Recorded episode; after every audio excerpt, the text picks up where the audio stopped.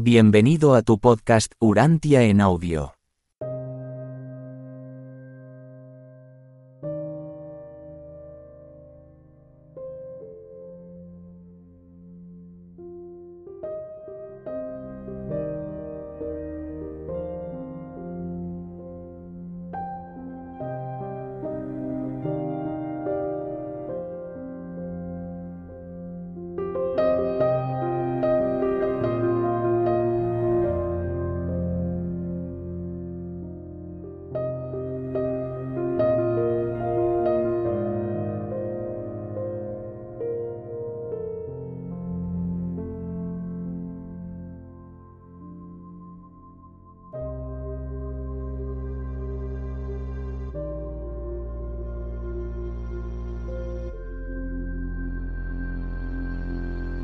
Escrito, 134. Los años de transición.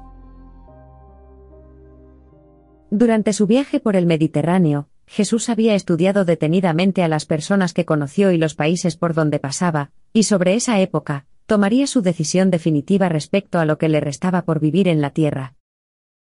Había considerado por completo, y ahora daba su aprobación final, al plan que establecía que nacería en Palestina, de padres judíos, y por ello, regresó conscientemente a Galilea para aguardar allí el comienzo de su misión de vida como maestro público de la verdad, empezó a hacer proyectos para el inicio de esta andadura pública en la tierra del pueblo de su padre José, algo que hizo por voluntad propia. Gracias a su experiencia personal y humana, Jesús se había percatado de que Palestina, era el mejor lugar de todo el mundo romano para llevar a cabo los últimos episodios, y trazar las escenas finales, de su vida en la tierra. Por primera vez, se sintió totalmente satisfecho con la idea de manifestar abiertamente su verdadera naturaleza, y revelar su identidad divina entre los judíos y los gentiles de su Palestina natal. Decidió expresamente terminar su vida en el planeta, y completar su andadura como mortal en la misma tierra en la que había emprendido su experiencia humana como un niño indefenso. Su andadura en Urantia había comenzado en Palestina entre los judíos, y eligió terminar su vida allí mismo y entre los judíos.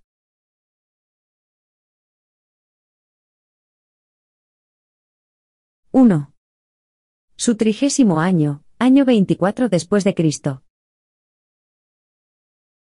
Tras despedirse de Gonod y de Ganid en Charax, en diciembre del año 23 después de Cristo, Jesús regresó por el camino de Ur a Babilonia, donde se unió a una caravana del desierto que se encaminaba a Damasco. De Damasco fue a Nazaret, haciendo solo una parada de pocas horas en Cafarnaún para visitar a la familia de Zebedeo.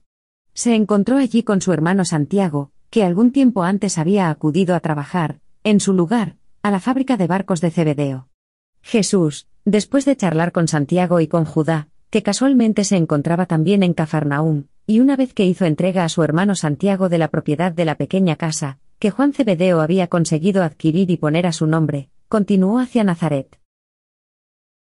Al concluir su viaje por el Mediterráneo, Jesús había percibido suficiente dinero como para hacer frente a sus gastos diarios casi hasta el momento del comienzo de su ministerio público.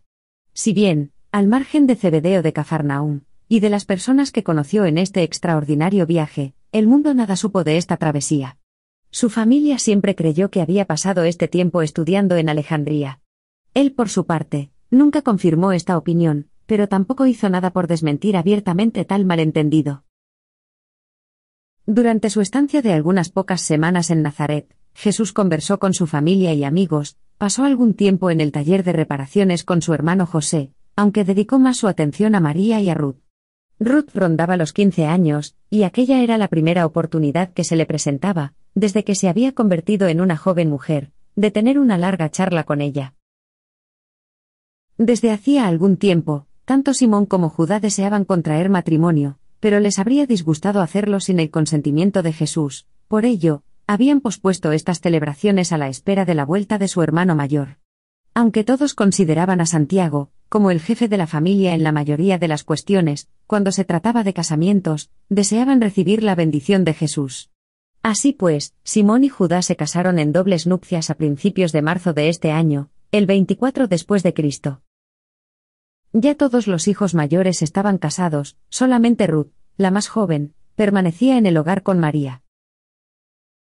Jesús conversaba con bastante normalidad y naturalidad con los miembros de su familia de forma individual, pero, cuando estaban todos congregados, tenía tan poco que decir, que esto era motivo de comentarios entre ellos mismos. A María, particularmente, le desconcertaba este comportamiento inusualmente peculiar de su hijo primogénito. En la época en la que Jesús se preparaba para abandonar Nazaret, el guía de una gran caravana que pasaba por la ciudad cayó gravemente enfermo y Jesús, siendo experto en lenguas, se ofreció voluntario para ocupar su puesto.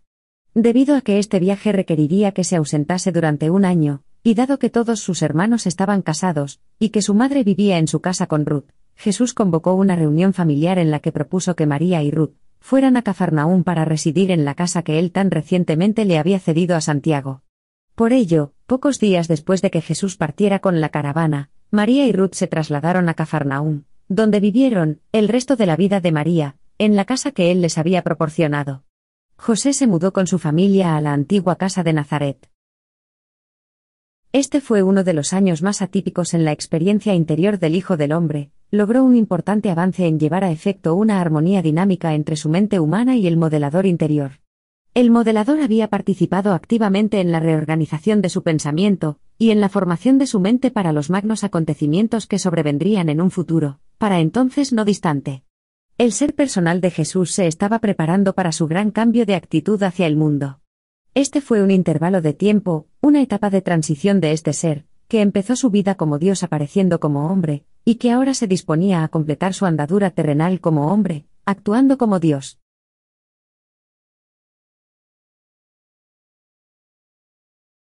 2.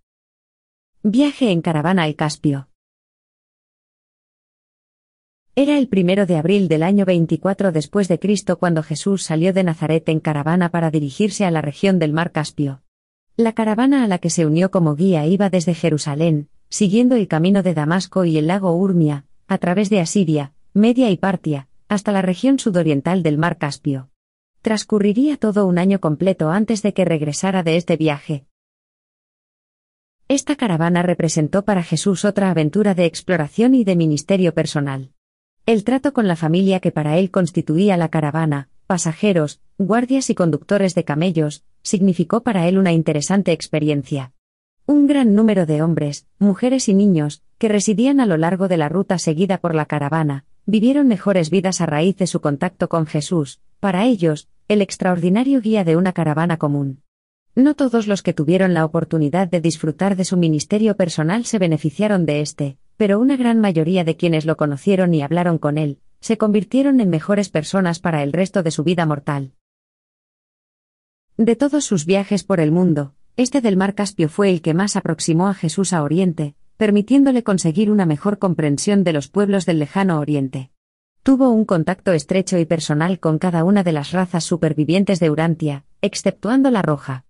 Asimismo, disfrutó de su ministerio personal con cada una de estas diferentes razas y pueblos mestizos, y todos ellos se mostraron sensibles a la verdad viva que él les traía.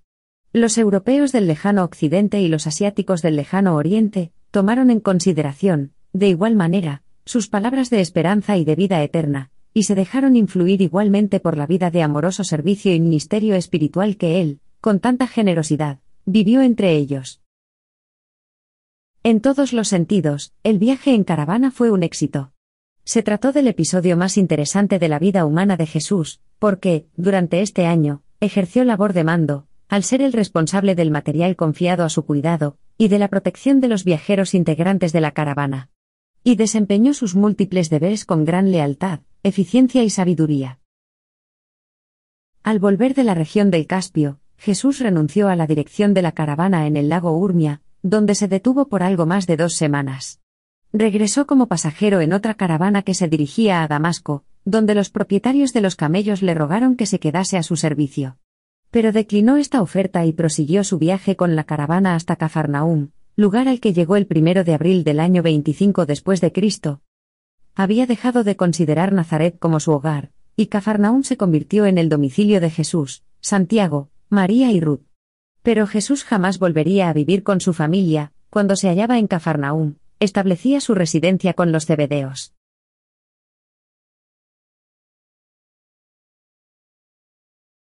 —3. Las conferencias de Urmia. Camino del mar Caspio, Jesús se había detenido varios días en la antigua ciudad persa de Urmia, emplazada en la orilla occidental del lago Urmia, para descansar y recuperarse. En la isla más grande de un conjunto de islas situado a poca distancia de la costa cerca de Urmia, se erigía un gran edificio, un anfiteatro para conferencias, dedicado al espíritu de la religión. Esta edificación era realmente un centro destinado al estudio de la filosofía de las religiones. Este centro se había construido por iniciativa de un rico comerciante, ciudadano de Urmia, y de sus tres hijos. Se llamaba Zimboitón y contaba con ancestros procedentes de una gran diversidad de pueblos. En esta escuela de la religión, las conferencias y estudios comenzaban, todos los días de la semana, a las 10 de la mañana. Las sesiones de la tarde se iniciaban a las 3 y, los debates nocturnos, a las 8. Zimboitón o uno de sus tres hijos, presidían siempre estas reuniones de enseñanza, estudio y debate. El fundador de esta excepcional escuela vivió, y murió sin desvelar jamás sus creencias religiosas personales. Jesús participó en estos estudios en repetidas ocasiones, y antes de dejar Urmia, Zimboitón convino con Jesús que, en su viaje de vuelta, se alojara con ellos dos semanas, impartiera 24 conferencias sobre la hermandad de los hombres, y dirigiera 12 sesiones nocturnas de preguntas, estudios y debates sobre sus conferencias en particular, y sobre la hermandad de los hombres en general. En virtud de este acuerdo, Jesús, en su viaje de regreso, se detuvo en Urmia y pronunció estas conferencias. De todas las enseñanzas impartidas por el maestro en Urantia, estas fueron las más sistemáticas y formales. Nunca antes ni después diría tantas cosas sobre un mismo tema como en estas ponencias, y estudios dedicados a la fraternidad de los hombres. En realidad, estas charlas trataban del reino de Dios, y de los reinos de los hombres. El personal docente de este templo de filosofía religiosa representaba a más de 30 religiones y sistemas de culto religioso. Los maestros se elegían, sustentaban y estaban completamente acreditados por sus respectivos grupos religiosos. En ese momento, había unos 75 de ellos. Vivían en simples casas, con capacidad cada cual para alojar a una docena de personas. Cada luna nueva, echándolo a suerte, se cambiaban los grupos. La intolerancia, algún ánimo contencioso o cualquier otro tipo de comportamiento que interfiriese con el buen funcionamiento de la comunidad, era nóvice para la expulsión inmediata y sumaria del profesor infractor. Se le despedía sin ceremonias, y a su suplente en espera se le colocaba de inmediato en su lugar. Estos maestros de las distintas religiones realizaban un denodado esfuerzo por mostrar lo similares que éstas eran en cuanto a las cosas fundamentales de esta vida y de la venidera. Tenían que aceptar una sola doctrina para conseguir plaza en el cuerpo docente. Cada maestro debía representar una religión que reconociera a Dios, esto es, a algún tipo de deidad suprema. Entre los docentes había cinco maestros independientes, que no representaban a ninguna religión organizada, y como tal, se presentó Jesús ante ellos. Cuando nosotros, los seres intermedios, iniciamos la preparación del resumen de las enseñanzas de Jesús en Urmia, surgieron discrepancias entre los serafines de las iglesias y los serafines del progreso, sobre la conveniencia de incluir estas enseñanzas en la revelación de Urantia.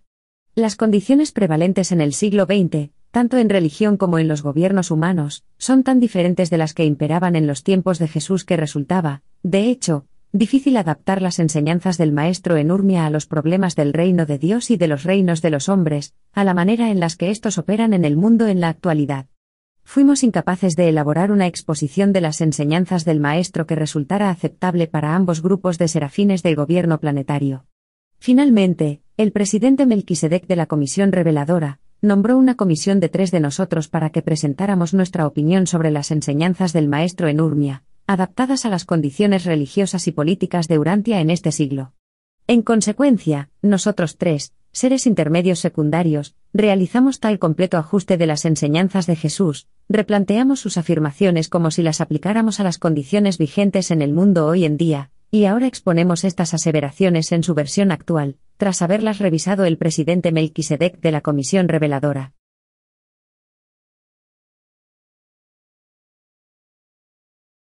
¡4! Soberanía. Divina y humana. La hermandad de los hombres se fundamenta en la paternidad de Dios.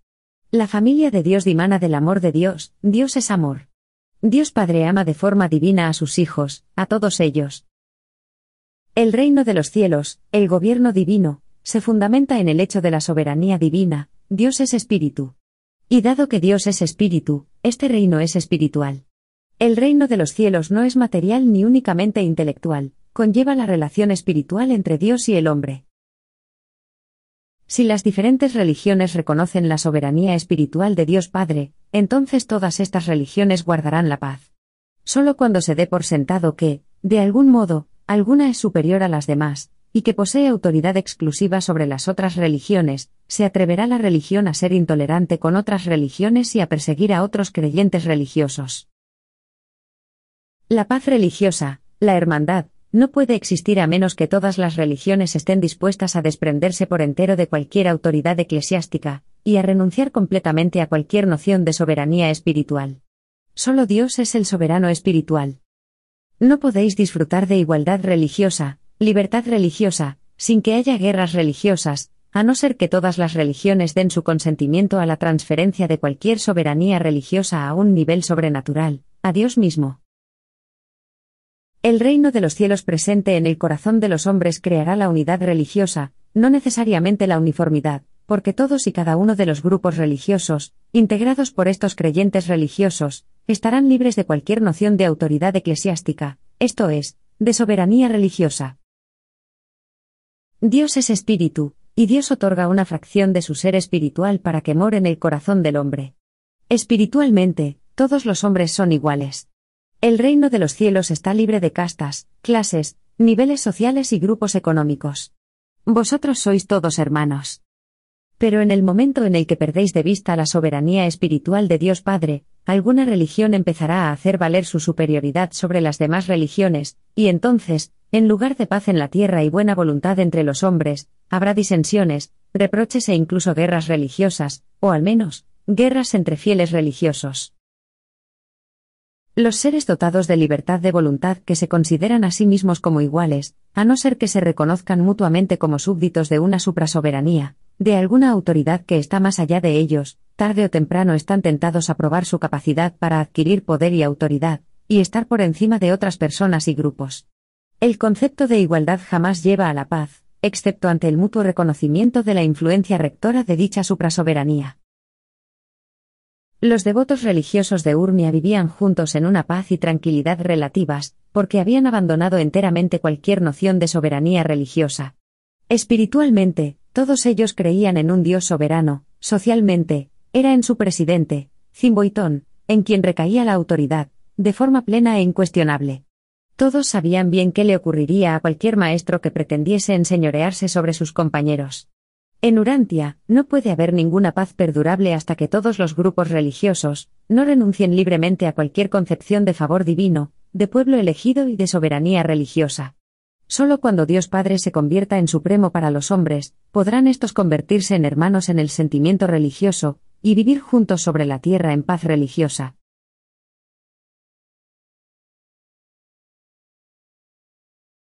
¡5! Soberanía política. Aunque la enseñanza del Maestro respecto a la soberanía de Dios es una verdad, solo complicada por la posterior aparición, entre las religiones del mundo, de la religión sobre él, sus charlas sobre la soberanía política se han visto sumamente dificultadas por la evolución política de la vida nacional, durante los últimos 1900 años o más. En los tiempos de Jesús, había únicamente dos grandes potencias mundiales, el Imperio Romano en el oeste y el Imperio Han en el este, y estos estaban extensamente separados por el reino de Partia, y otras tierras intermedias de las regiones del Caspio y del Turquestán. Así pues, en la siguiente exposición, nos hemos apartado aún más del contenido de las enseñanzas del maestro en Urmia, en cuanto a la soberanía política, tratando, al mismo tiempo, de describir la importancia de dichas enseñanzas al aplicarlas a la etapa, peculiarmente crítica, de la evolución de la soberanía política en el siglo XX después de Cristo. Las guerras en Urantia no acabarán mientras las naciones se aferren a nociones ilusorias de una soberanía nacional ilimitada. Hay solamente dos niveles adecuados de soberanía en un mundo habitado, la libre voluntad espiritual del mortal individual, y la soberanía colectiva de la humanidad en su totalidad. Entre el nivel del ser humano individual, y el nivel de la totalidad de la humanidad, Todas las agrupaciones y relaciones son relativas, transitorias y de valor solo si mejoran el bienestar, la protección y el progreso de cada criatura, y de todas ellas en el conjunto planetario, el hombre y la humanidad. Los maestros de religión deben recordar siempre que la soberanía espiritual de Dios prevalece sobre cualquier lealtad espiritual temporal que pueda interponerse. Algún día los gobernantes civiles aprenderán que los altísimos gobiernan en los reinos de los hombres. El gobierno de los altísimos en los reinos de los hombres no tiene por objeto beneficiar en particular a un grupo especialmente favorecido de mortales. No existe tal cosa como un pueblo elegido. El gobierno de los altísimos, regidores del desarrollo político, está concebido para propiciar el mayor bien, al mayor número de todos los hombres y durante el mayor tiempo posible. La soberanía es un poder que crece por medio de la organización. El desarrollo de la organización del poder político es válido, y apropiado porque tiende a englobar segmentos cada vez más amplios del conjunto de la humanidad. Pero este mismo desarrollo de las organizaciones políticas conlleva un problema en cada etapa intermedia existente entre la organización inicial y natural del poder político, la familia, y la consumación final del desarrollo político, el gobierno de toda la humanidad, por toda la humanidad y para toda la humanidad. Empezando con el poder paternal en el grupo familiar, la soberanía política evoluciona a través de la organización, conforme las familias se solapan en clanes consanguíneos que, por distintos motivos, se unen en unidades tribales, agrupaciones políticas consanguíneas más grandes. Y, entonces, mediante el intercambio, el comercio y la conquista, las tribus se unifican como nación, mientras que las naciones mismas se unifican, en ocasiones, en un imperio. Conforme la soberanía pasa de grupos más pequeños a los más grandes, las guerras disminuyen. Esto es, disminuyen las guerras a menor escala entre naciones más pequeñas, mientras que se incrementa el potencial de guerras a mayor escala, a medida que las naciones que ostentan la soberanía se hacen más y más grandes. En poco tiempo, cuando se haya explorado y ocupado todo el mundo, cuando las naciones sean pocas, fuertes y poderosas, cuando estas naciones grandes y pretendidamente soberanas, se toquen en sus fronteras, cuando solamente las separen los océanos, se habrá establecido entonces el escenario para guerras a gran escala, conflictos mundiales. Las denominadas naciones soberanas no pueden entrar en contacto sin generar conflictos y devenir en guerras. La dificultad existente en la evolución de la soberanía política desde la familia al conjunto de la humanidad, reside en la inercia-resistencia que se presenta en todos los niveles intermedios. Las familias, en ocasiones, desafiaron a su clan, mientras que los clanes y las tribus subvirtieron con frecuencia la soberanía del Estado territorial. Cada evolución nueva y progresiva de la soberanía política es desconcertante y se encuentra, y se ha encontrado siempre, obstaculizada por las etapas de andamiaje de desarrollos previos en la organización política. Y esto sucede porque las lealtades humanas, una vez que se movilizan, resultan difíciles de cambiar. La misma lealtad que posibilita la evolución de la tribu, dificulta la evolución de la supratribu, el Estado territorial. Y la misma lealtad, el patriotismo, que posibilita la evolución del Estado territorial, complica sobremanera el desarrollo evolutivo del gobierno de toda la humanidad. La soberanía política se crea a partir de la renuncia a la autodeterminación, primero, de la criatura a nivel individual en el seno de la familia, y luego, de las familias y del clan en relación a la tribu, y a las agrupaciones mayores. Esta transferencia paulatina de la autodeterminación desde las organizaciones políticas más pequeñas, a las progresivamente más grandes, ha continuado generalmente sin interrupción en Oriente, desde el establecimiento de las dinastías Ming y Mogol. En Occidente, prevaleció esta trayectoria normal durante más de mil años, hasta el fin de la Guerra Mundial, momento en el que un lamentable movimiento de retroceso la revocó temporalmente, al restablecer la soberanía política sumergida de numerosos grupos pequeños europeos. Urantia no gozará de una paz duradera hasta que las llamadas naciones soberanas no depositen sus poderes soberanos, con inteligencia y enteramente, en las manos de la hermandad de los hombres, el gobierno de la humanidad. El internacionalismo, las ligas de las naciones, nunca puede ofrecer una paz permanente a la humanidad. Las confederaciones de las naciones a nivel mundial podrán evitar eficientemente las guerras a menor escala, y controlar razonablemente a las naciones más pequeñas, pero no podrán evitar las guerras mundiales ni controlar a los tres, cuatro o cinco gobiernos más poderosos. Ante conflictos reales, una de estas potencias mundiales se retirará de la Liga y declarará la guerra. No se puede impedir que las naciones entren en guerra mientras permanezcan infectadas con el delirante virus de la soberanía nacional. El internacionalismo es un paso en la dirección correcta. Una policía internacional podrá evitar muchas guerras a menor escala, pero no será efectiva en la prevención de guerras a mayor escala, en conflictos entre los grandes gobiernos militares de la Tierra. Conforme decrece el número de naciones verdaderamente soberanas, grandes potencias, se incrementa a la vez la posibilidad, y la necesidad de un gobierno de la humanidad. Cuando solamente haya unas pocas, grandes, potencias verdaderamente soberanas, éstas deberán emprender una lucha a muerte por la supremacía nacional, imperial, o bien, mediante la renuncia voluntaria a determinadas prerrogativas de la soberanía, deberán crear el núcleo esencial de una potencia supranacional, que servirá como comienzo de la soberanía real de toda la humanidad. La paz no vendrá a Urantia hasta que todas las naciones denominadas soberanas no depositen su poder de declarar la guerra en manos de un gobierno representativo de toda la humanidad. La soberanía política es algo innato en los pueblos del mundo. Cuando todos los pueblos de Urantia constituyan un gobierno mundial, tendrán el derecho y el poder de hacer soberano a dicho gobierno, y cuando esa potencia mundial representativa o democrática controle las fuerzas terrestres, aéreas y navales del mundo, la paz en la tierra y la buena voluntad entre los hombres podrán prevalecer en la tierra, pero no hasta entonces. Usando una importante ilustración de los siglos XIX y XX, los 48 estados de la Unión Federal Americana han gozado de paz por largo tiempo. No hay guerra entre ellos.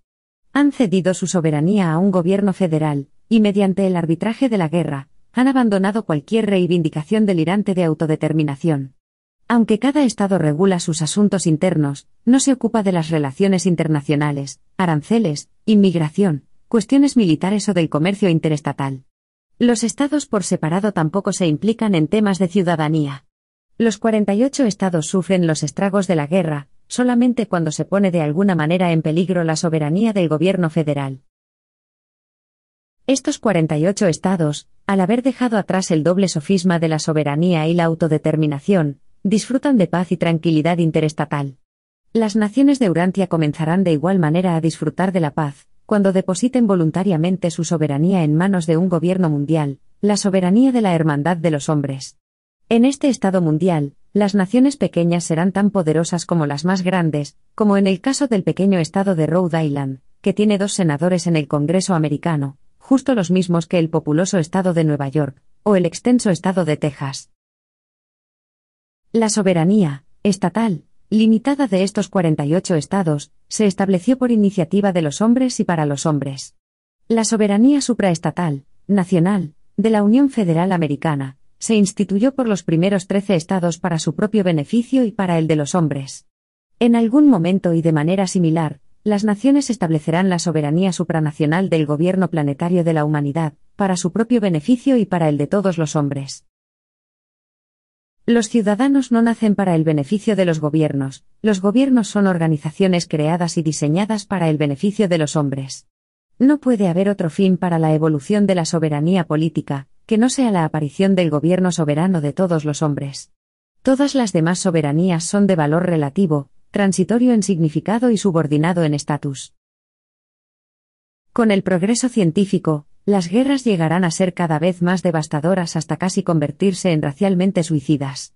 ¿Cuántas guerras mundiales deberán librarse y cuántas ligas de naciones deberán fracasar, antes de que los hombres estén dispuestos a establecer el gobierno de la humanidad, y comiencen a disfrutar de las bendiciones de la paz permanente, y a progresar en la tranquilidad de la buena voluntad, la buena voluntad mundial, entre ellos?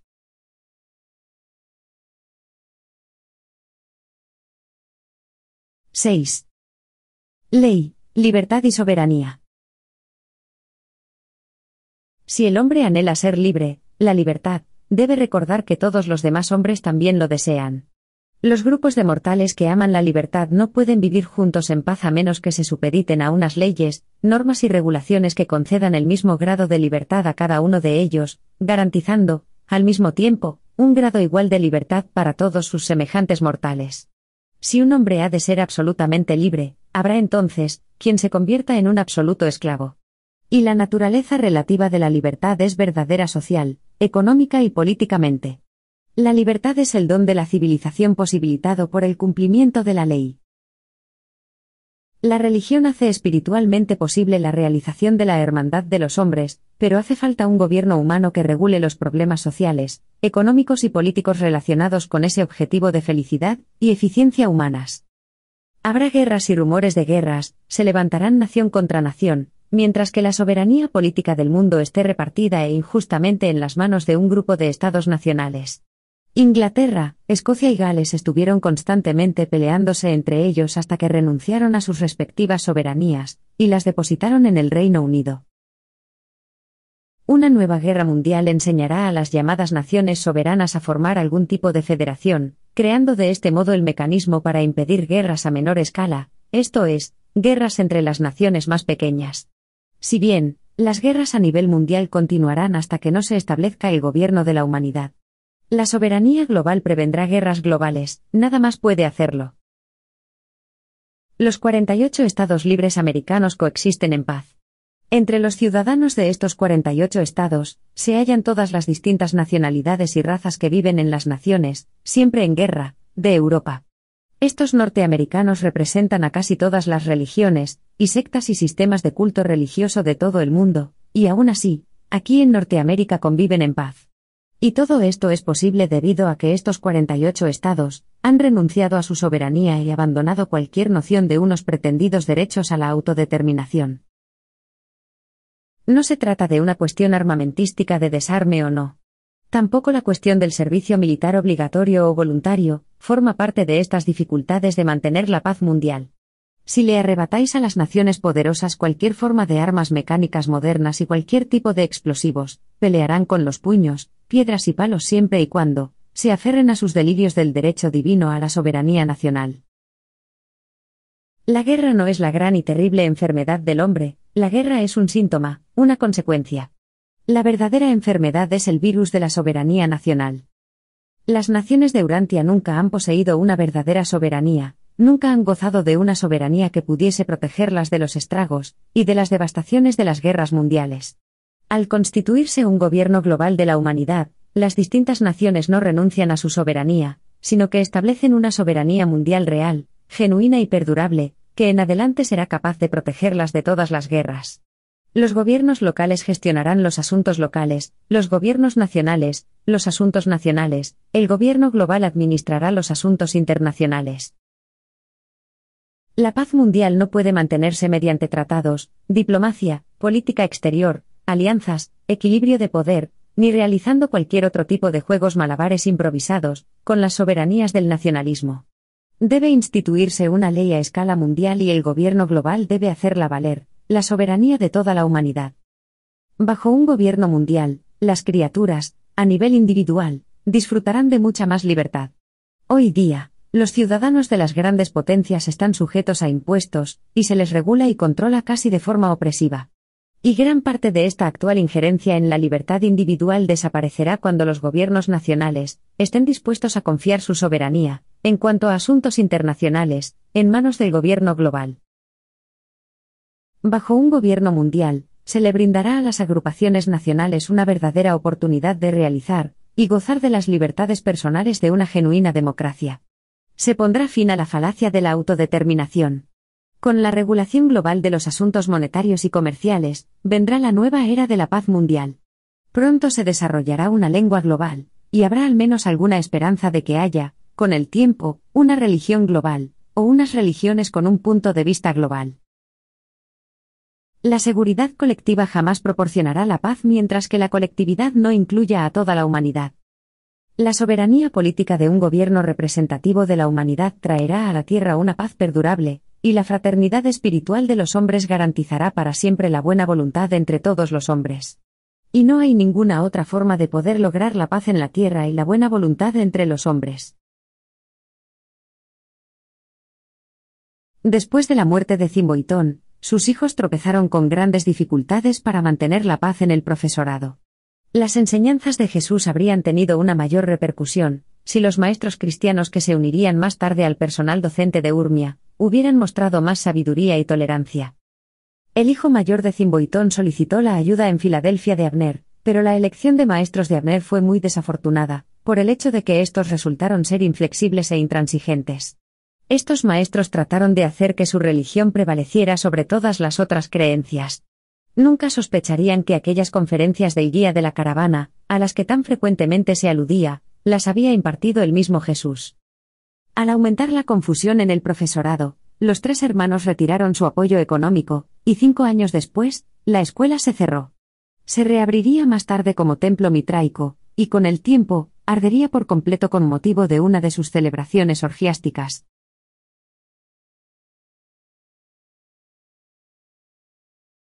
—7. Su trigésimo primer año, año 25 después de Cristo. Cuando regresó del mar Caspio, Jesús sabía que sus viajes por el mundo estaban a punto de concluir. Solo hizo un viaje más fuera de Palestina, y fue para ir a Siria. Tras una breve estancia en Cafarnaúm, se dirigió a Nazaret, donde se quedó unos pocos días de visita. A mediados de abril, salió de Nazaret en dirección a Tiro. Desde allí viajó hacia el norte con destino a Antioquía, aunque se detuvo varios días en Sidón. Este es el año de los recorridos en solitario de Jesús por Palestina y Siria. Durante este año de viajes, se le conoció por distintos nombres en diferentes partes del país, el carpintero de Nazaret, el fabricante de barcos de Cafarnaúm, el escriba de Damasco, y el maestro de Alejandría. En Antioquía, el Hijo del Hombre vivió más de dos meses, trabajando, observando, estudiando, visitando, asistiendo espiritualmente y aprendiendo a la vez cómo vive el hombre, cómo piensa, siente y responde a su entorno humano. En este período, trabajó como fabricante de tiendas durante tres semanas. Permaneció más tiempo en Antioquía que en ningún otro lugar de los que había visitado en este viaje. Diez años después, cuando Pablo predicaba en Antioquía, y oyó a sus seguidores hablar de las doctrinas del escriba de Damasco, poco imaginaba que sus discípulos habían oído la voz y escuchado las enseñanzas del Maestro mismo. Desde Antioquía, Jesús viajó hacia el sur, a lo largo de la costa, hasta Cesarea, donde se quedó unas pocas semanas, continuando luego por la costa hasta Jope. Desde Jope se encaminó tierra adentro hasta Jamnia, Asdod y Gaza. Desde Gaza tomó un sendero interior hasta Beerseba, donde estuvo una semana. Jesús comenzó entonces privadamente su recorrido final por el corazón de Palestina, dirigiéndose desde Beerseba en el sur, hasta Dan en el norte. En este viaje en dirección norte, se detuvo en Hebrón, Belén, viendo la ciudad en la que nació, Jerusalén, no visitó Betania, Beerot, Lebona, Sicar, Siquem, Samaria, Jeba, Enganim, Endor, Madón, tras atravesar Magdala y Cafarnaum, continuó hacia el norte, y pasando por el este de las aguas de Merón, se encaminó por Cárata, hasta Dano Cesarea de Filipo. El modelador del pensamiento interior llevó ahora a Jesús a alejarse de los lugares donde moraban los hombres, y lo hizo dirigirse hasta el monte Hermón para que pudiese acabar de tener dominio sobre su mente humana y llevar a cabo su consagración plena, a lo que le restaba de su labor de vida en la tierra. Se trató de una de esas épocas singulares y extraordinarias de la vida terrenal del maestro en Urantia. Otra vivencia de carácter muy similar fue la que experimentó al encontrarse a solas en las colinas cercanas a Pella, justo después de su bautismo. Este periodo de aislamiento en el monte Hermón señaló el final de su andadura puramente humana, es decir, la terminación formal de su ministerio de gracia como mortal, mientras que su posterior aislamiento señaló el comienzo de la faceta más divina de este ministerio. Y Jesús vivió en soledad con Dios durante seis semanas en las laderas del monte Hermón.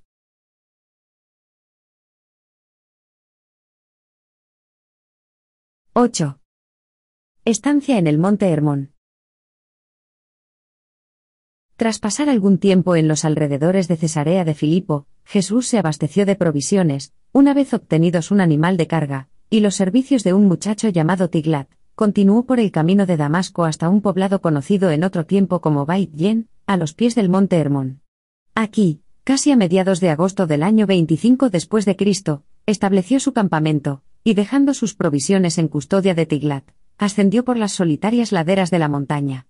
Tiglat acompañó a Jesús este primer día de ascenso hasta un lugar determinado, a casi dos mil metros de altura sobre el nivel del mar. Allí construyeron un receptáculo de piedra, en el que el joven tendría que depositar alimentos dos veces a la semana. El primer día, una vez que había dejado a Tiglat, Jesús no había ascendido sino un corto tramo de montaña cuando se detuvo para orar. Entre otras cosas rogó a su padre que enviara de nuevo al serafín guardián para estar con Tiglat. Y le pidió que le permitiera afrontar, por sí solo, su última lucha con las realidades de la existencia mortal. Y se le concedió su petición. Emprendió la gran prueba solamente con la guía y el sostén de su modelador interior. Mientras permaneció en la montaña, Jesús comió con austeridad, se abstuvo de cualquier alimento solo un día o dos a la vez. Los seres sobrenaturales que se enfrentaron a él en la montaña, y con quienes contendió en espíritu y derrotó en poder, eran reales, eran sus archienemigos del sistema de Satania, no eran fantasmas de la imaginación, resultado de los desvaríos intelectuales de un mortal debilitado y hambriento, que no pudiese distinguir la realidad de las visiones de una mente trastornada. Jesús pasó las tres últimas semanas de agosto, y las tres primeras semanas de septiembre en el monte Hermón. Durante estas semanas, finalizó la labor humana de lograr los círculos en cuanto a la comprensión de su mente, y a la conquista de su ser personal. A lo largo de todo este período de comunión con su Padre Celestial, el modelador interior también prestó el servicio al que estaba asignado. Se alcanzó allí la meta humana de esta criatura del mundo. Solamente faltaba por consumarse la fase final, la sintonización de la mente y el modelador. Tras más de cinco semanas de comunión ininterrumpida con su Padre del Paraíso, Jesús llegó a tener la absoluta seguridad de su naturaleza, y el convencimiento del triunfo de su persona sobre los niveles de expresión materiales y espacio-temporales. Creyó firmemente en el predominio de su naturaleza divina sobre su naturaleza humana, y no vaciló en afirmarlo. Al acercarse el final de su estancia en la montaña, Jesús pidió a su Padre que le fuese permitido celebrar una conferencia con sus enemigos de Satania como Hijo del Hombre, como Josué ben José. Y se le concedió dicha petición. Durante su última semana en el monte Hermón, ocurrió la gran tentación, la prueba del universo. Satanás, representando a Lucifer, y Caligastia, el príncipe planetario rebelde, estuvieron presentes con Jesús y se hicieron perfectamente visibles. Y dicha tentación, tal prueba final de lealtad humana ante las falsedades de estos seres rebeldes, no tuvo nada que ver con la comida ni con los pináculos del templo ni con actos arrogantes. No guardó relación con los reinos de este mundo, sino con la soberanía sobre un poderoso y glorioso universo. El simbolismo de vuestros registros tenía como objeto las eras atrasadas en la que se desenvolvía el pueril pensamiento del mundo. Y las postreras generaciones deberían entender la gran contienda que libró el Hijo del Hombre en el monte Hermón, aquel memorable día. A las muchas propuestas y contrapropuestas de los emisarios de Lucifer, Jesús solo daba una respuesta. Que impere la voluntad de mi Padre del paraíso y que a ti, mi Hijo rebelde, te juzguen los ancianos de días de manera divina. Soy tu Padre Creador, no podría juzgarte con justicia, y ya habéis despreciado mi misericordia. Te encomiendo al dictamen de los jueces de un universo más grande. Ante todas las maquinaciones y tácticas sugeridas por Lucifer, ante todas esas engañosas propuestas sobre el ministerio de gracia de su encarnación, Jesús solo tenía una respuesta. Que se haga la voluntad de mi Padre del paraíso.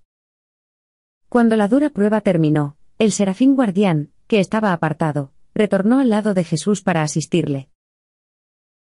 Una tarde de finales del verano, en medio de los árboles y en el silencio de la naturaleza, Miguel de Nevadón obtuvo la incuestionable soberanía sobre su universo. Ese día completó la tarea establecida para los hijos creadores. Vivir plenamente la vida encarnada con la semejanza de un hombre mortal en los mundos evolutivos del tiempo y del espacio. No se anunció este trascendental logro al universo hasta el día de su bautismo, meses más tarde, aunque, en realidad, tuvo lugar ese día, en la montaña. Y cuando Jesús descendió del monte Hermón, la rebelión de Lucifer en Satania, y la secesión de Caligastia en Urantia quedaron prácticamente resueltas. Jesús había pagado el último precio exigido para la obtención de dicha soberanía, la cual, por sí misma, regula el estatus de todos los rebeldes y determina que tales levantamientos futuros, si ocurren alguna vez, se aborden de forma sumaria y efectiva. Por consiguiente, se puede observar que la llamada gran tentación de Jesús sucedió algún tiempo antes de su bautismo, y no justo después de éste. Al concluir dicha estancia en la montaña, conforme descendía, Jesús se encontró con Tiglat que ascendía al lugar fijado para dejar la comida. Al pedirle que se volviera, él solo dijo, El período de descanso ha acabado, debo retornar a los asuntos de mi padre. Durante su viaje de regreso a Adán, iba silencioso y estaba muy cambiado. Allí se despidió del muchacho, regalándole el asno. Luego prosiguió hacia el sur, regresando por el mismo camino que había venido, en dirección a Cafarnaúm.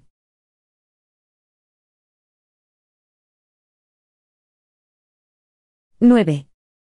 Período de espera. El final del verano estaba ya cerca, era el momento del día de la expiación y de la fiesta de los tabernáculos.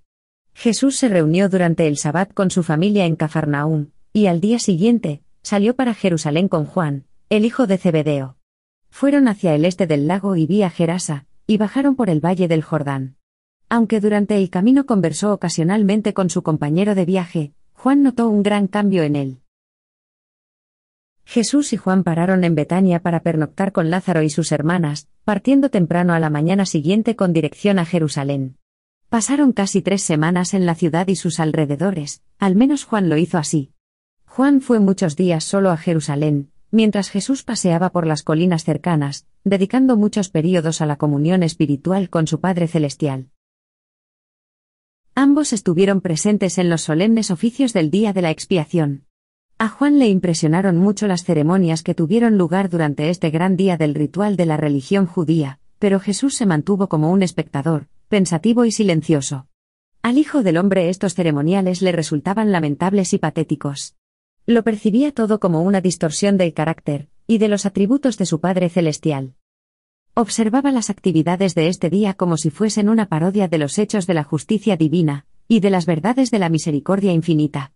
Le consumía por dentro no poder dar rienda suelta a su proclamación de la auténtica verdad sobre el carácter amoroso de su Padre y su misericordioso proceder en el universo, pero su leal mentor le advirtió que su hora aún no había llegado. No obstante, ese día por la noche, en Betania, Jesús sí hizo numerosos comentarios que perturbaron bastante a Juan, que jamás llegaría a entender del todo el auténtico significado de lo que Jesús dijo en aquella charla. Jesús tenía previsto quedarse con Juan durante toda la semana de la fiesta de los tabernáculos. Se trataba de una fiesta anual celebrada en toda Palestina, era la época de las vacaciones de los judíos. Aunque Jesús no participó del holgorio de la ocasión, era evidente que le producía agrado y satisfacción contemplar cómo se abandonaban jóvenes y mayores a la despreocupación y al gozo. En medio de la celebración y antes de que acabasen las festividades, Jesús se despidió de Juan, diciendo que deseaba retirarse a las colinas donde podría estar en mayor comunión con su Padre del paraíso. Juan habría ido con él, pero Jesús le insistió que se quedara durante todos los festejos, diciendo, No es necesario que soportes la carga del Hijo del Hombre, solo el centinela debe mantenerse vigilante mientras la ciudad duerme en paz. Jesús no regresaría a Jerusalén. Tras una semana en soledad en las colinas próximas a Betania, partió para Cafarnaúm.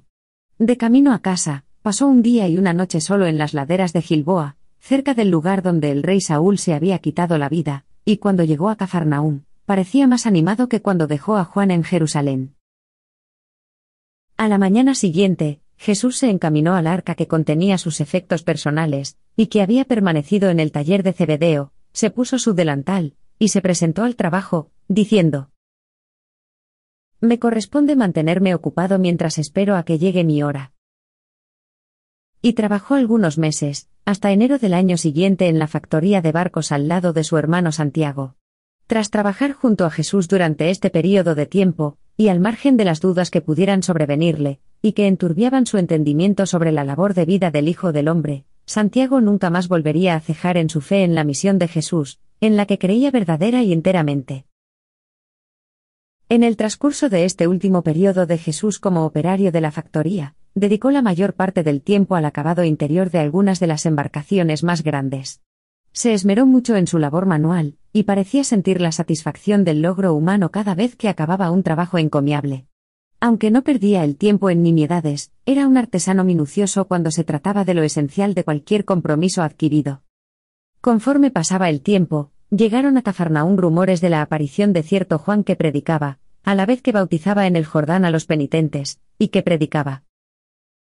Arrepentíos y sed bautizados, porque el reino de los cielos se ha acercado. Jesús oía estas noticias mientras Juan se abría camino lentamente hasta el valle del Jordán desde el vado del río más cercano a Jerusalén. Pero Jesús continuó trabajando, fabricando embarcaciones, hasta que Juan se dirigió río arriba, a un lugar próximo a Pella, en el mes de enero del siguiente año, el 26 después de Cristo. Entonces dejó sus herramientas, declarando, Mi hora ha llegado, y pronto se presentaría ante Juan para ser bautizado. Si bien, se había producido un gran cambio en Jesús. Pocos de quienes habían disfrutado con sus charlas y ministerio en sus trayectos por el territorio, llegarían alguna vez a reconocer más tarde en el maestro público, a la misma persona a la que habían conocido y amado privadamente en años anteriores. Y había una razón por la que aquellos que se beneficiaron primeramente de sus enseñanzas no lo reconocieran en su papel posterior de maestro público con autoridad. Durante muchos años, se había venido realizando esta transformación de mente y espíritu, y había concluido durante su memorable estancia en el Monte Hermón.